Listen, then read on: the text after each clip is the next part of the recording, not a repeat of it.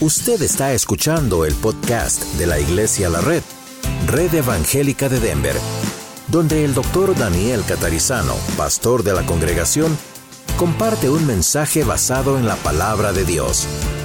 Ahora abra su corazón y permita que en los próximos minutos el Señor le hable y le bendiga. Vamos a abrir nuestras Biblias en el Evangelio de Marcos, San Marcos. Como vemos en la pantalla, vamos a, ver, vamos a hablar hoy acerca de la fe.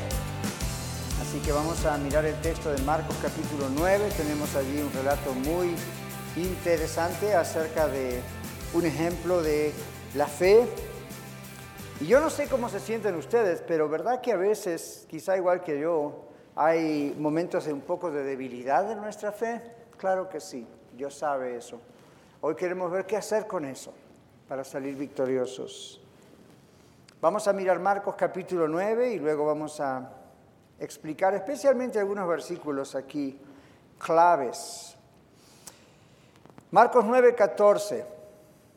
Marcos 9, 14. Cuando llegó a donde estaban los discípulos, vio una gran multitud, este es Jesús llegando después del monte de la transfiguración, vio una gran multitud alrededor de ellos y escribas que disputaban con ellos, con los nueve apóstoles que estaban allí, los otros habían estado con Jesús. Y enseguida toda la gente viéndole se asombró y corriendo a él, a Jesús, les saludaron. Jesús les preguntó, ¿qué discutían con ellos? ¿Qué disputáis con ellos? Verso 17, y respondiendo uno de la multitud, dijo, traje a mi hijo que tiene un espíritu mudo, el cual donde quiera que le toma le sacude y echa espumarajos y cruje los dientes y se va secando. Y dije a tus discípulos que lo echasen fuera y no pudieron. Y él respondiendo les dijo, oh generación incrédula, ¿hasta cuándo he de estar con vosotros? ¿Hasta cuándo os he de soportar? traédmelo. Y se lo trajeron y cuando el espíritu vio a Jesús, sacudió con violencia al muchacho, quien cayendo en tierra se revolcaba echando espumarajos. Jesús le preguntó al padre, ¿cuánto tiempo hace que le sucede esto? Él dijo, desde niño, y muchas veces le echan el fuego y en el agua para matarle. Pero si puedes hacer algo, ten misericordia de nosotros y ayúdanos. Jesús le dijo, si puedes creer, al que cree todo le es posible. E inmediatamente el padre del muchacho clamó y dijo, creo, ayuda a mi incredulidad. Y cuando Jesús vio que la multitud se agolpaba, reprendió al espíritu inmundo, diciendo, al espíritu mudo y sordo yo te mando, sal de él y no entres más en él. Entonces el espíritu, clamando y sacudiéndole con violencia, salió y él quedó como muerto. De modo que muchos decían, está muerto. Pero Jesús tomándolo de la mano le enderezó y se levantó. Cuando él entró en casa, sus discípulos le preguntaron aparte, ¿por qué nosotros no pudimos echarle fuera? Y les dijo Jesús, este género con nada puede salir sino con oración y ayuno. Bueno, pero en fin, viene Jesús, Jesús pregunta de qué hablan, qué está pasando aquí, le dicen lo que pasa, el hombre le dice, Mm, traje a tus discípulos a mi hijo y no pudieron librarlo de este demonio. Y Jesús inmediatamente dice, tráiganmelo. Observen los detalles de lo que pasa porque son importantes. Le traen al muchacho y Jesús hace una pregunta, que es la pregunta que los médicos le hacen a usted y a mí, ¿verdad? ¿Desde cuándo le sucede esto? Es la pregunta que los consejeros hacemos. ¿Cuándo comenzó este problema? Y esto es muy importante porque Jesús ya sabía todo esto.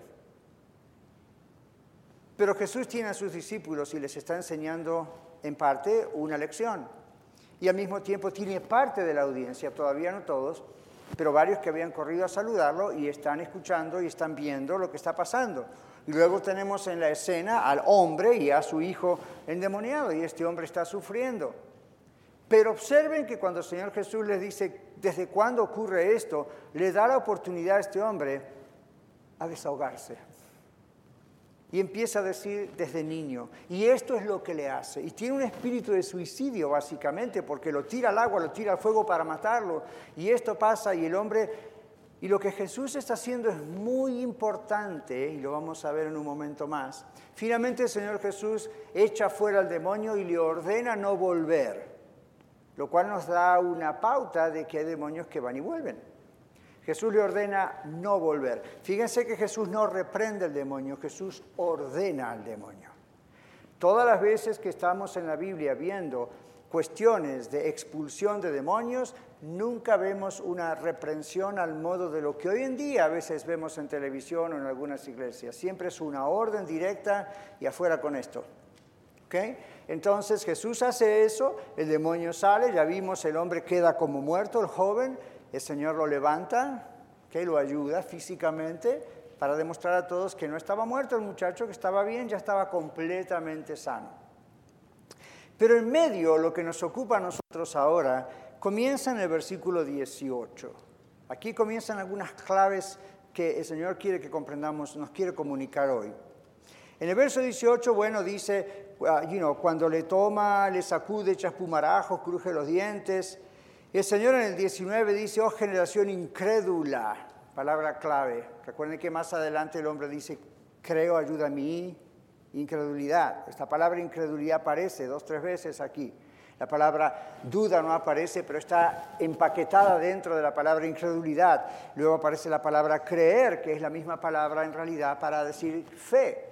Entonces aquí eh, comienza, como dije Jesús, a preguntarle, y en el versículo 22, el hombre sigue su relato y observen la última parte del versículo 22. En la segunda parte, después que el hombre dice muchas veces, este espíritu le echa en el fuego y en el agua para matarle, el hombre está desesperado. ¿Quién no? Los que tenemos hijos sabemos esto, ¿no? Pero si puedes hacer algo, ten misericordia de nosotros y ayúdanos. Ahora, en el 18, tengan el 22 a mano y volvamos atrás al 18, y el reporte que el Padre da es, dije a tus discípulos que lo echasen fuera al demonio y no pudieron. En nuestro primer punto en el mensaje hablemos de esto. La fe en la fe, así como lo escuchó, la fe en la fe. Hay gente que tiene fe en la fe, no fe en Dios. La fe en la fe muestra incredulidad y muestra autoconfianza, confianza en uno mismo. Parece que los discípulos tal vez habían aprendido a confiar en ellos mismos. El Señor les prometió poder, les había dicho que echarían fuera demonios, pero ellos tenían que creer para que esto ocurriese. Y ellos tenían que estar en oración para que esto ocurriese. En el texto de Mateo, que habla lo mismo, dice el mismo relato, Jesús les dice, faltó oración aquí en esto.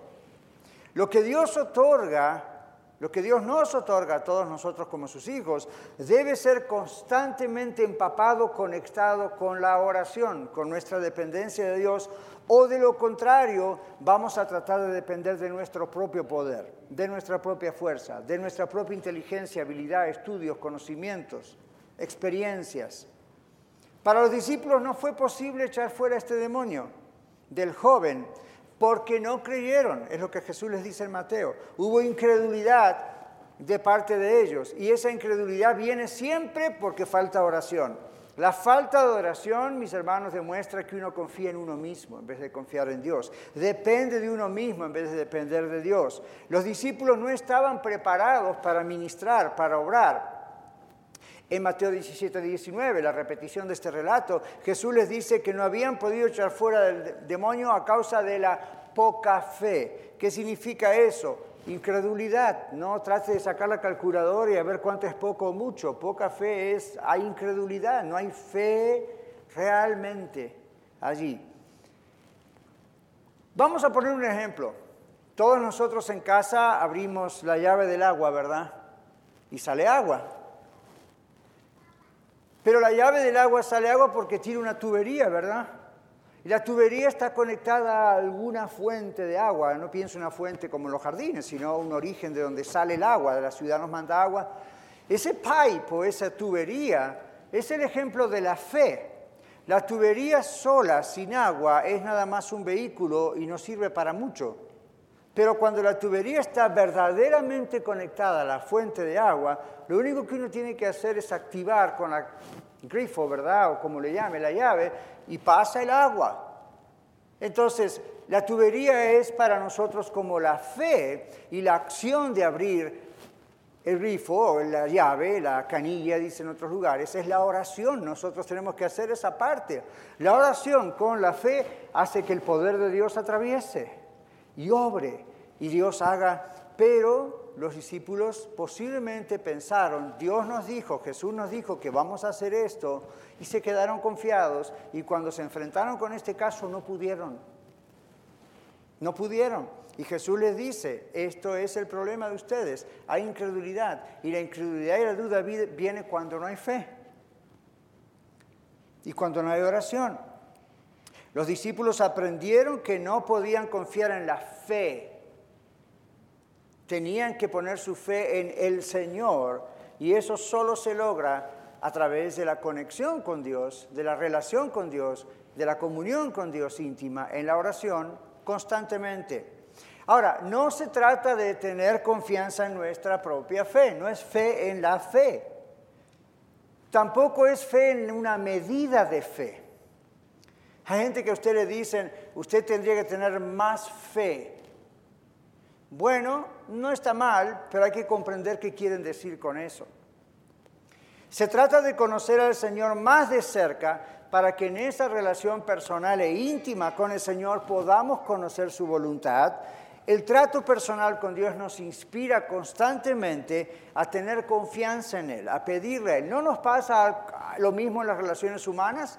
Cuanto más tratamos con una persona, más la conocemos. Cuanto más la conocemos, más podemos confiar en la persona. Imagínense con Dios.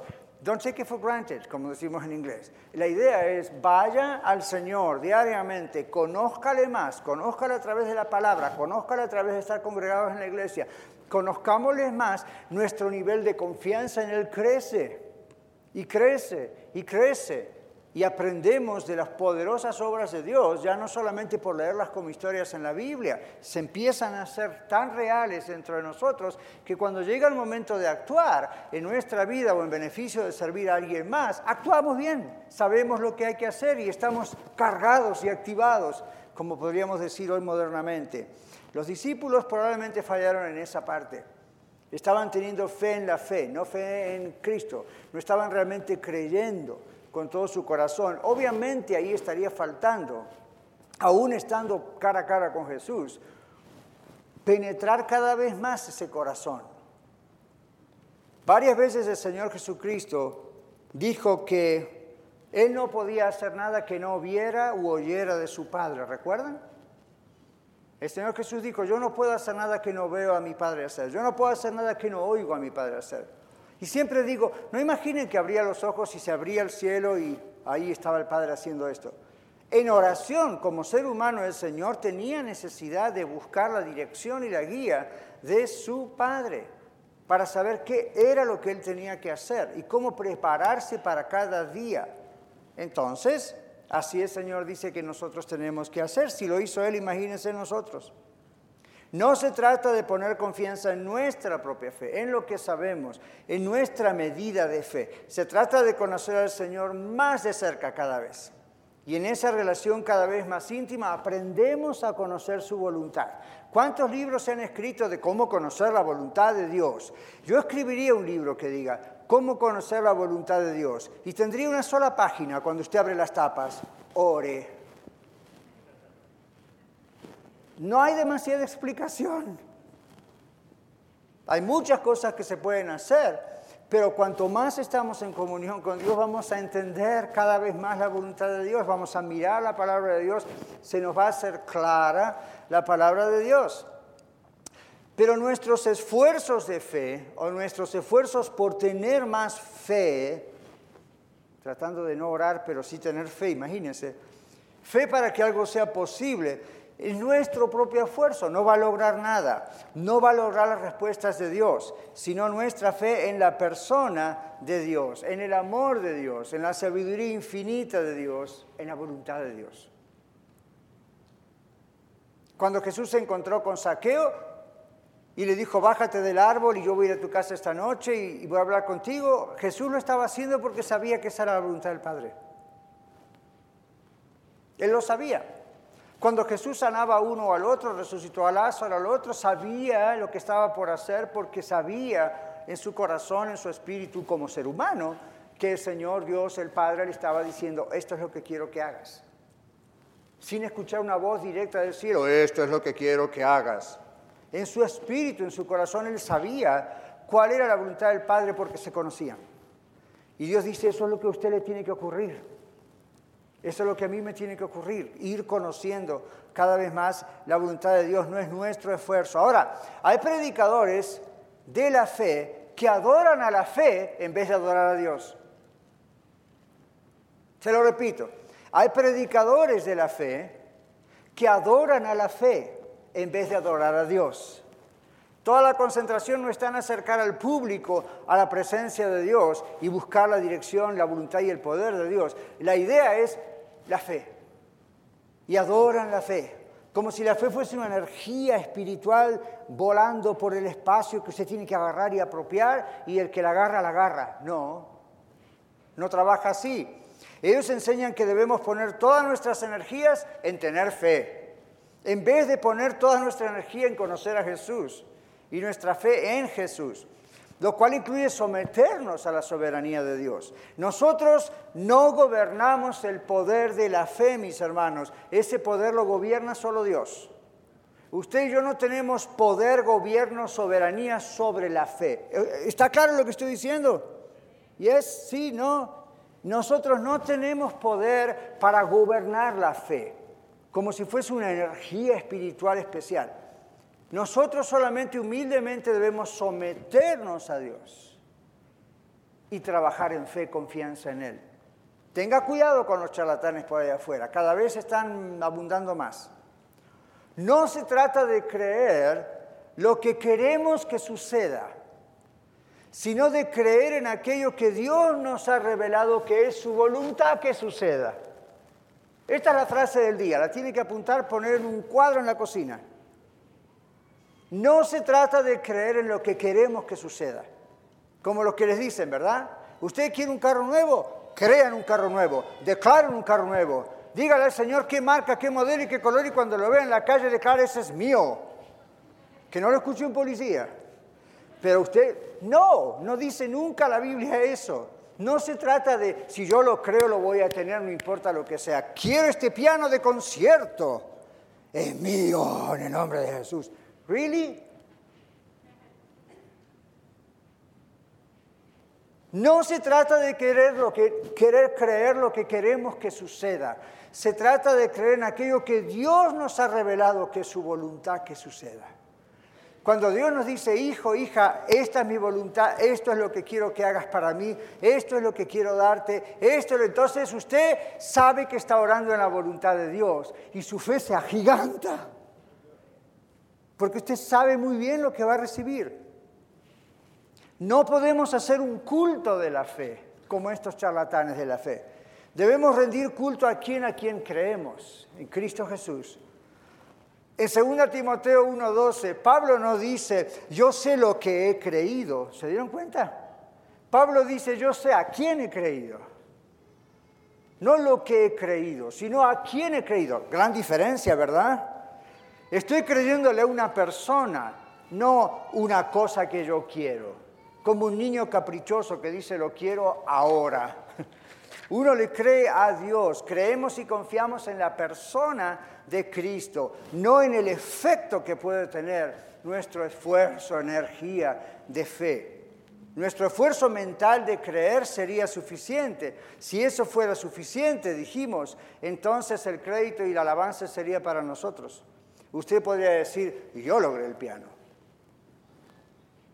Pero cuando Dios le dice, yo te lo voy a dar, y usted dice, amén, y puede comprobar que es el Señor que se lo está diciendo, no su cabecita, cuando el piano llega usted dice, Dios me lo dio.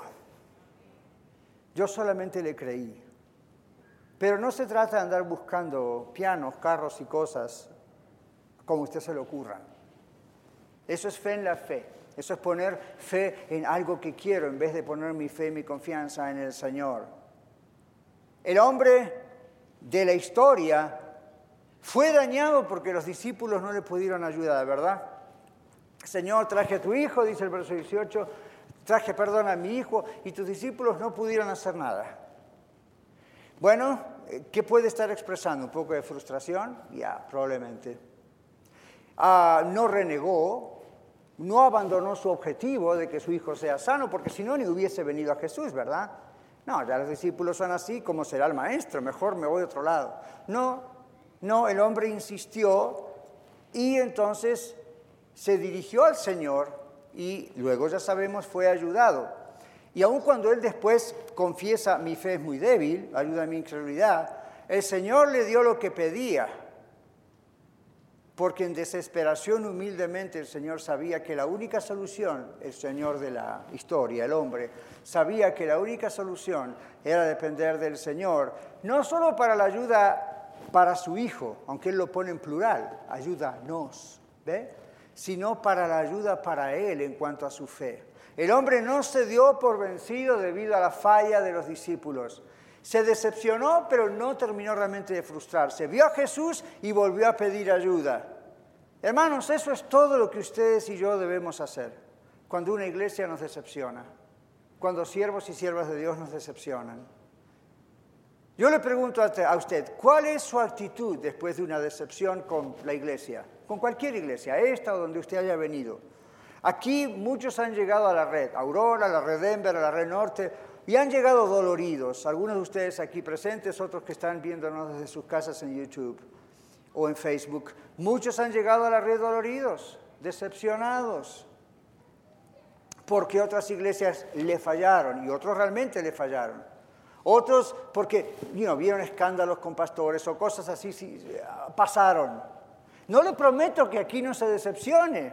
Me gustaría decir que esta es la mejor iglesia del mundo, dentro mío yo creo que sí, pero, pero yo sé que no es así. ¿Ok? Yo sé que eso es mi amor por ustedes hablando, pero somos de carne y hueso y aquí yo, ustedes, ustedes, yo, van a ver estas cosas. Observe lo que hizo este hombre. Él miró a Jesús. Él dijo, yo tengo una necesidad y aunque me fallen los discípulos de Jesús, voy a pasar eso por alto y voy a mirar a Jesús. Eso es exactamente lo que usted y yo tenemos que hacer. El hombre no se dio por vencido. ¿Cuál es nuestra actitud después de una decepción?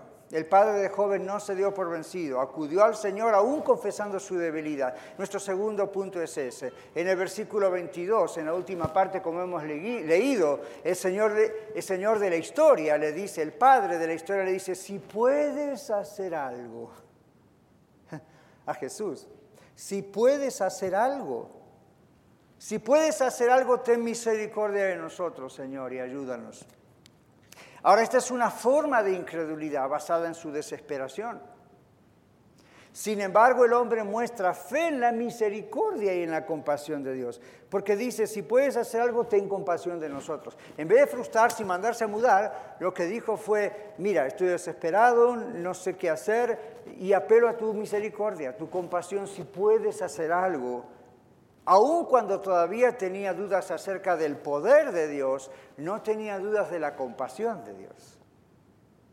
Tenía dudas de que haría esto Jesús o no, porque los discípulos no pudieron haber con Jesús, pero no dudaba de la compasión, porque dice, ten compasión de nosotros, si puedes hacer algo, ten compasión de nosotros y ayúdanos. El hombre le pide a Jesús que haga algo por el niño y le dice, si puedes.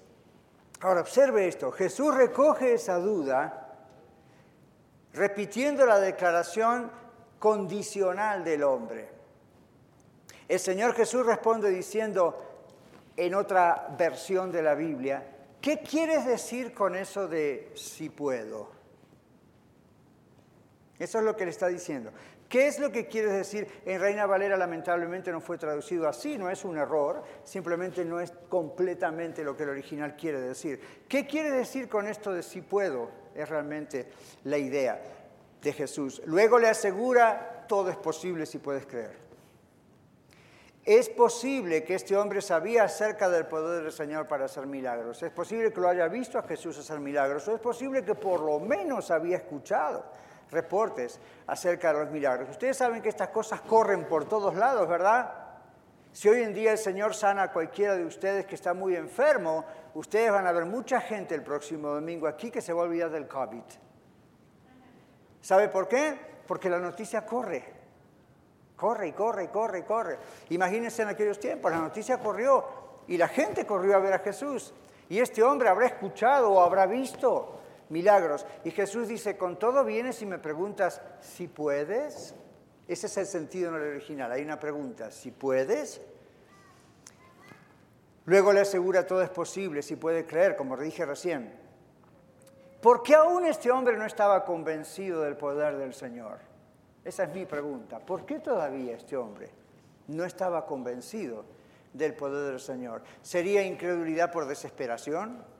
¿Se dio cuenta? ¿No le pasa a usted como a mí que en ocasiones uno está desesperado, confundido, no sabe para qué lado correr y empieza a decir estas cosas, verdad? Muchas veces esa desesperación nos hace olvidar con quién estamos tratando aquí, con Dios. Pero si estamos en comunión diaria con Dios, conocemos la palabra de Dios, estamos en comunión con los hermanos, cuando llega el momento de desesperación, viene un poco de confusión y al mismo tiempo el Espíritu Santo nos recuerda, yo estoy contigo todos los días hasta el fin del mundo, tranquilo. Tenemos una hermana en el hospital en este momento. Quizás muchos de ustedes saben porque estamos orando por ella y nos estamos comunicando. Su esposo salió a trabajar el miércoles, trabaja en la construcción, se cayó de una altura muy grande, cayó de cabeza. Prácticamente rompió su cráneo en varias partes, su cerebro no sirve, dicen los médicos. Yo lo fui a visitar al hospital, solamente vive porque tiene un respirador en la boca. En cualquier momento lo vamos a despedir o Dios hace un milagro. Pero hablando con Paula, yo fui a consolarla a ella, ella consoló mi vida. Porque lo primero que vino a la mente de ella fue, esto es terrible. Le doy de desayunar, de breakfast a mi esposo, de comer, y no lo veo nunca más, vivo. Sin embargo, en su corazón había paz. Y me dijo, pastor, esto es horrible, esto es terrible, pero hay paz. ¿Por qué? Porque hay comunión con Cristo. Entonces, si usted no tiene a Cristo en su corazón y le toca una cosa así, no creo que usted tendría paz. Hay dolor, pero hay paz. ¿Ven? Hay paz. Es una etapa difícil para ella, para nosotros como iglesia, pero hay paz. En cambio, este hombre no conocía esto todavía.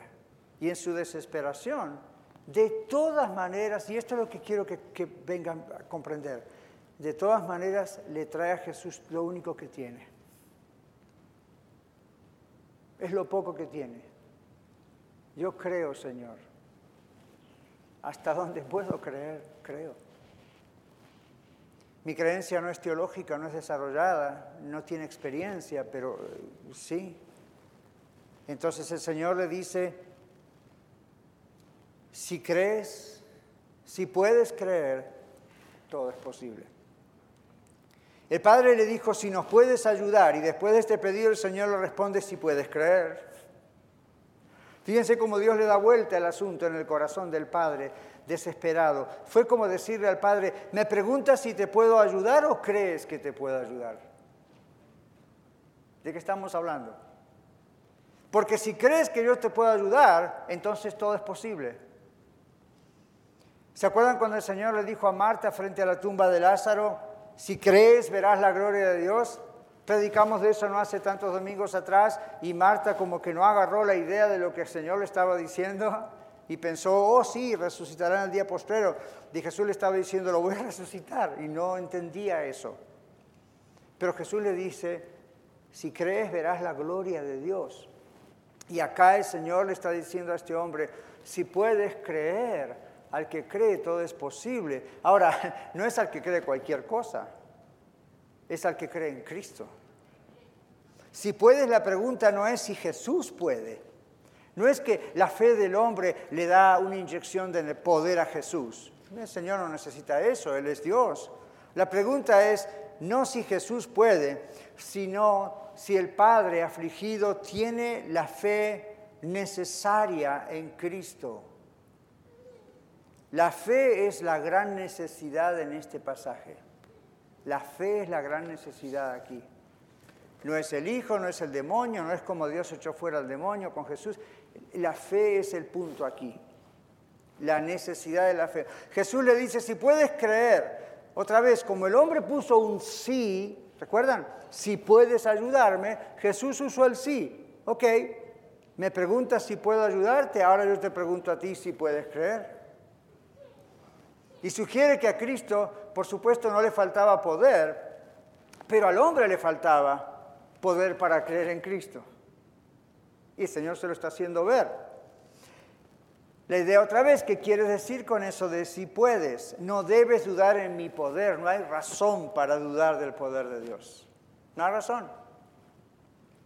Claro, este hombre no conocía, no dice que era uno de los discípulos, sin embargo había visto o había escuchado, y aún así Jesús le dice, no hay razón para no creer. En otras palabras le dice eso. Si puedes creer, el Señor le está alentando la fuerza del deseo de lo que pide. Recuerda que le dije antes, recuerde, mantenga en su mente cuando el Señor hace como un médico o como un consejero que le pregunta desde cuándo le ocurre esto y el hombre relata todo eso y se desahoga. ¿Recuerdan eso? Mire la estrategia de Jesús.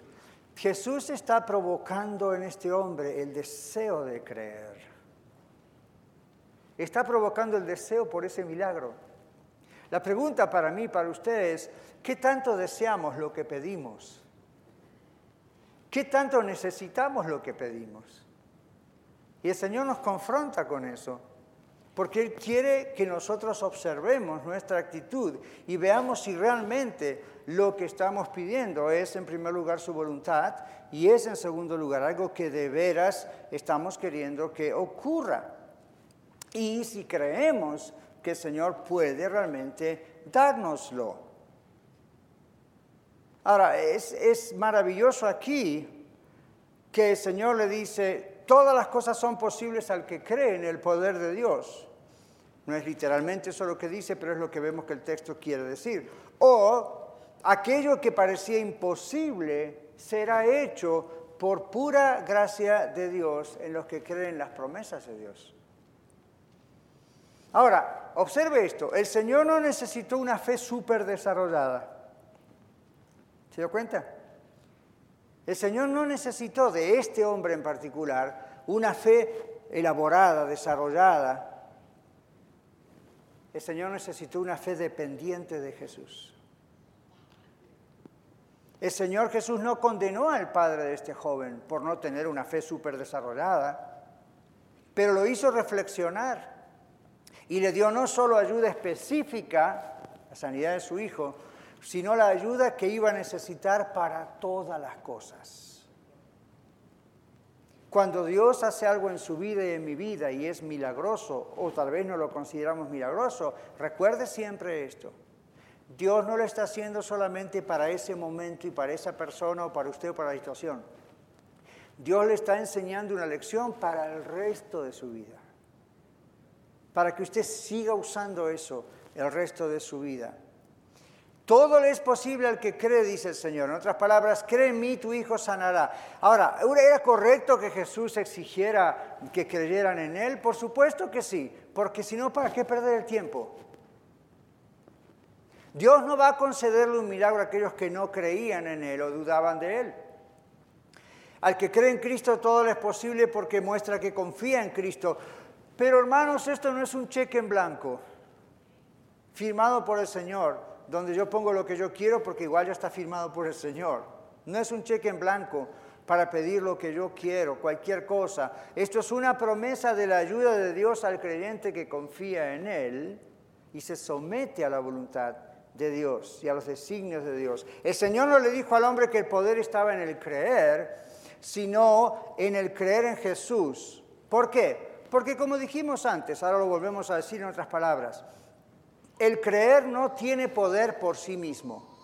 por sí solo. Lo que tiene poder es creer en Cristo. Si no creemos en Cristo, no es necesario pedirle nada. No le pida nada si no cree. Pero si podemos creer con la humildad suficiente, observen a este varón, viene con humildad. Si podemos creer con la humildad suficiente como para pedirle ayuda, el Señor no solamente obra respondiendo a lo que le pedimos, sino ayudándonos a confiar en Él, ayudándonos a realmente creer en Él. Yo le pregunto, ¿usted se atreve a creer? ¿Usted puede creer? Digo en Jesús. ¿Usted está dispuesto a aventurar todo en las manos de Cristo? ¿Usted puede encontrar espacio en su corazón para creer esto? ¿Creer? ¿Hay lugar en su corazón para poder creer lo que no puede ver, si puede creer en Cristo. Es posible que su corazón duro se ablande y que débil como es, como fue el de este papá de la historia, pueda ser fortalecido para resistir lo que sea hasta el final. ¿Se acuerda de Paula? Cuarto lugar y último, la fe que pide ser verdadera fe. Hablamos primero de la fe que no es fe, es la fe en la fe. Hablamos de la casi media fe. ¿Ven? Hablemos brevemente de lo que es la verdadera. Es la fe que pide ser una verdadera fe. El Padre le dice en el verso 24, creo Señor, ayuda mi incredulidad. Ahora, los que enseñan la Biblia, los que leen la Biblia, usted y yo que leemos la Biblia, leamos bien la Biblia. ¿Sabe cómo he escuchado a veces leer este versículo? Creo, Señor, ayuda a mi incredulidad. Acá no dice a. ¿Se dio cuenta que no está la letra a? Que aquí sería una palabra a. ¿Sabe por qué no está a? Porque si el hombre le dijera ayuda a mi incredulidad, le está pidiendo al Señor que le incremente la incredulidad. Aumenta mi incredulidad. No. Entonces aquí dice, Señor, yo creo ayuda mi incredulidad. Totalmente diferente. Ayuda mi incredulidad. La idea es, tengo que aceptar, Señor, que a veces mi fe es débil, como en este momento diría el Padre, pero peco al no creer y tengo que confesarlo y pedir ayuda a Dios. En vez de pretender o tratar de autoconvencerme de mi fe y que soy siempre fuerte. No debo reforzar lo que en inglés llamamos el self-denial, o en español le llamamos la denegación. No debo, no debo reforzar eso, declarando, creo, creo, creo. No declare esto, declare esto. Ni lo entiendo, pero ahí lo declaro porque yo creo y dentro mío no creo. Pero creo que si sigo haciendo, creo que si digo creciendo, que creo, voy a creer. ¿Y really? ¿Qué juego psicológico es ese? ¿A qué estamos jugando? Mire este hombre. Este hombre dijo, Señor, yo creo, pero te soy honesto, no creo del todo. Hay una parte de mí que todavía duda. Y el Señor no le dijo, vete de aquí. El Señor le dijo, ok. Al que cree todo es posible. Señor, yo creo, pero please, ayuda a mi incredulidad. Ayúdame esta parte de mí que todavía está tratando de completar el creer. Y el Señor dijo, all right, that's it. Es lo que yo necesito. Declarando realmente lo que está pasando. Debo reprender mi incredulidad y pedirle ayuda a Dios. Si no le pido ayuda a Dios, estoy diciendo que dependo de alguien o de algo más, entre ellos de mí mismo. Dependo de mis habilidades, dependo de mis conocimientos, dependo de conocer la energía positiva. ¿Han escuchado eso? Esa es la nueva onda, será un buen tiempo. El karma y la energía positiva y, a ver, ¿no es cierto? Entonces, ese es el falso ejercicio espiritual que pertenece a la religión hindú, no al cristianismo. El hombre dijo, Señor, ayúdame con tu poder para vencer mi incredulidad pero usa lo que tengo. Tengo que pedirle a Dios poder para luchar contra la incredulidad mientras acepto que soy débil y eso no es resignarme, sino es ser sincero para entonces aprender a depender de Dios, para que me dé poder. ¿Sabe para qué? para que Dios me dé poder para someter mis pensamientos de duda e incredulidad y someterlos y entregarlos y llevarlos cautivos a la obediencia a Cristo. 2 Corintios 10:5. El hombre le está diciendo, ayúdame con tu gracia a lo que falta de mi fe. El hombre le está diciendo, mi fe puede perfeccionarse en mi debilidad si tú quieres, utilizando la verborragia del apóstol Pablo. Lo que falta en mi fe necesita tu gracia, Señor. La fuerza de mi fe se perfecciona en mi debilidad de creer, porque esta debilidad me obliga a depender aún más de ti. Cuando usted siente que no puede creer como quisiera, dígale, Señor, ¿para qué te engaño? Tú ya conoces mi corazón. Claro que creo en ti, pero te das cuenta de lo que hay todavía. Estoy luchando con esa parte. Ayúdame, dame poder, que esto madure, que esto complete en mí, esta fe. Y Dios va a usar lo que usted está dándole humildad, sinceridad, aunque usted crea que es muy pequeña su fe. El teólogo William Berkeley dijo en un momento, si aún hay rastros de desánimo en mí, algunas dudas, quítalas y lléname de una fe incuestionable. Pero sea sincero y humilde con el Señor como fue este hombre, este padre. La respuesta del padre es conmovedora, ¿verdad? Es conmovedora, Señor, creo, ayuda en mi incredulidad. Creo, pero mi fe es débil, por tanto acreciéntala y fortalecela para que cualquier duda o incredulidad que todavía me quede, quítala y pueda ser considerado digno de obtener de ti esta bendición para mi hijo. Y el Señor lo hizo, sanó a su hijo. Cristo escuchó la oración tan humilde y tan ferviente y tan desesperada, le quitó los últimos restos de incredulidad, no solo sanó al hijo, lo sanó a él. La incredulidad confesada humildemente y que está dispuesta a ser cambiada por verdadera fe, mis hermanos, es convertida en Dios por verdadera fe. Hay que tener aunque sea un poco de fe para que esa fe llegue a ser firme. En el relato de Mateo, el Señor Jesús, cuando le dice a los discípulos, los discípulos le preguntan, ¿por qué nosotros no pudimos echar fuera al demonio? El Señor en Mateo 17 les dice, por vuestra incredulidad por vuestra falta de fe. En el siguiente versículo está el que usted y yo conocemos de memoria. Si la fe de ustedes fuese como un grano de mostaza, dirías a este monte que se echase a la mar y se echaría. Este es el contexto de ese texto de la mostaza famosa. Este es el contexto. El no poder echar fuera un demonio. Jesús les dice, si tuvieran fe como un grano de mostaza, ¿quieren saber algo? El padre de este hombre tenía fe como un grano de mostaza. Todavía no estaba desarrollada, pero era suficiente para el Señor. La puso en la mano del Señor, ¡bum! Y el Señor la hizo crecer. Eso es lo que usted y yo tenemos que hacer. Por eso los charlatanes de la fe que empiezan que con que poca fe, que con mucha fe, que, mándeme 100 dólares para tener más fe, really. Entonces el Señor dice, no, usted, yo sé, yo sé su corazón, pero entrégueme eso que tiene. Sea humilde y diga, yo, ah, pero aquí está. Jesús les dice, si ustedes tuvieran fe como un grano de mostaza, harían lo imposible. Yo haría a través de ustedes, pero ustedes verían lo imposible. La mostaza es la semilla más pequeña, pero puesta en las manos de Dios se desarrolla poderosamente hasta ver lo imposible posible. No hay montaña que no pueda moverse, no hay demonio que no pueda ser expulsado, pero tiene que haber verdadera fe. Y esa fe se desarrolla y se fortalece en la oración, diaria, constante. La oración provee la comunión íntima con Dios.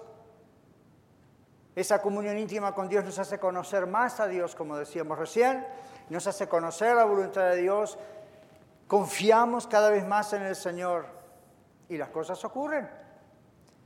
En conclusión les digo, la gracia de nuestro Señor Jesucristo es tan grande, pero tan grande, que nos ayuda aún en los momentos cuando mi debilidad está presente, cuando mi oración es débil, cuando mi fe todavía está ahí tratando de crecer. Bendito sea nuestro Dios que no nos abandona, ¿verdad? Que no nos deja de bendecirnos aún cuando ve que nuestra fe es tan pequeña. Si vuestra fe fuese por lo menos como un grano de mostaza. Dios no necesita ayuda para bendecirle a usted ni a mí. Dios necesita nuestra fe. nuestra confianza en su persona, nuestro creer en Él. Y al mismo tiempo, Dios no acepta que dudemos de su poder a los que ya le conocemos. Cuando nos asaltan las dudas y abrimos la puerta a la incredulidad porque dejamos esa duda allí por mucho tiempo, mis hermanos, arrepintámonos. Confesemos humildemente al Señor, yo creo en ti, pero tú sabes que tengo dudas, te pido perdón, este es un pecado, ayuda en mi incredulidad. Y el Señor va a decir, ok, te voy a dar lo que me estás pidiendo, que es mejor que un piano que es mejor que un carro, que es mejor que una casa, porque si lo tienes, en mi voluntad nada es imposible. Padre, te pedimos en el nombre de Jesús que tu palabra que ha sido sembrada en nuestra mente, en nuestro cerebro y más aún en nuestro ser, en nuestro corazón, así como esa semilla de mostaza empieza a crecer y a multiplicarse y tenga efecto en ti. No vinimos aquí a escuchar un discurso, una clase, venimos aquí a escucharte a ti y hablarnos en lo que tú quieres decirnos hoy, y no solo para hoy, sino de ahora para siempre. Padre, aun si aquí hay alguien que todavía no te conoce, no conoce a tu Hijo Jesucristo, y está esperando pruebas o cosas, ayúdale a venir a tus pies y pedirte perdón, porque hay demasiada cantidad de pruebas de que tú amas y de que tú le amas. Padre, en el nombre de Jesús, llévalo al arrepentimiento, como me llevaste a mí y a tantos de nosotros, para que sea salvo, sea salva. Y a nosotros, que ya te conocemos, Padre, en el nombre de Jesús, ayúdanos que cuando venga duda, que cuando no tengamos la fe, que nos damos cuenta que no tenemos, en vez de desesperarnos y de frustrarnos y abandonar, Vengamos a ti con lo que tenemos y te digamos, Señor, tú conoces mi corazón, tú sabes que soy polvo, como dice la Biblia. Pero aquí estoy, ayuda a mi incredulidad, perdona mi, incredulidad, pero ayúdame, porque al que cree en ti, todo es posible. Te alabamos por eso en el nombre de Jesús. Muchas gracias por escuchar el mensaje de hoy.